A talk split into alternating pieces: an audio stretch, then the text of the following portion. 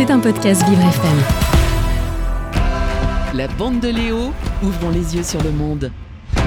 Qui c'est qu'on retrouve le jeudi? Eh bien, il s'agit du sportif de ma bande. Là, on, enlève le i, on laisse juste le mot sport avec euh, Florian Prota. Et il y a quelques jours, Rafael Nadal sortait du top 10 au classement ATP, une première depuis avril 2005. Et oui, une véritable éternité, mais aussi un exploit de longévité incroyable, une nouvelle tendance dans le tennis mondial qui marque la fin ou pas d'une histoire si passionnelle entre le top 10 et le joueur espagnol. Bonjour Florian. Bonjour Léo, bonjour à tous.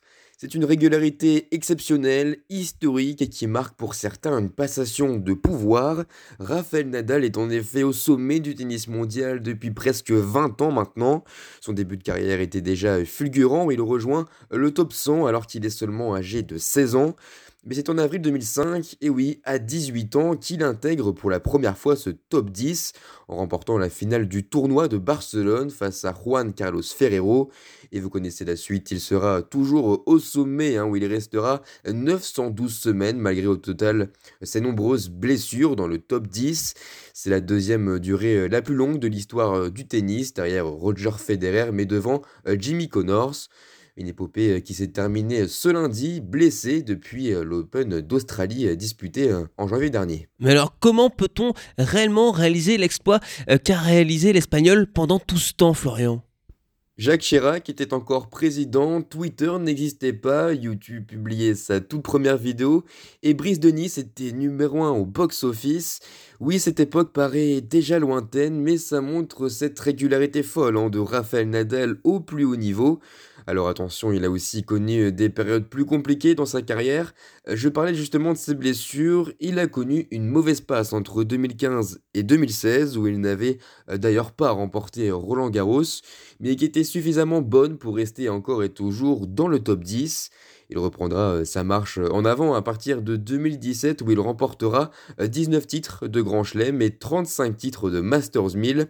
Des victoires euh, qui le feront encore un peu plus rentrer dans la légende de ce sport. Et quand un géant du tennis laisse un peu sa place, peu à peu, eh ben un autre en profite, Florian.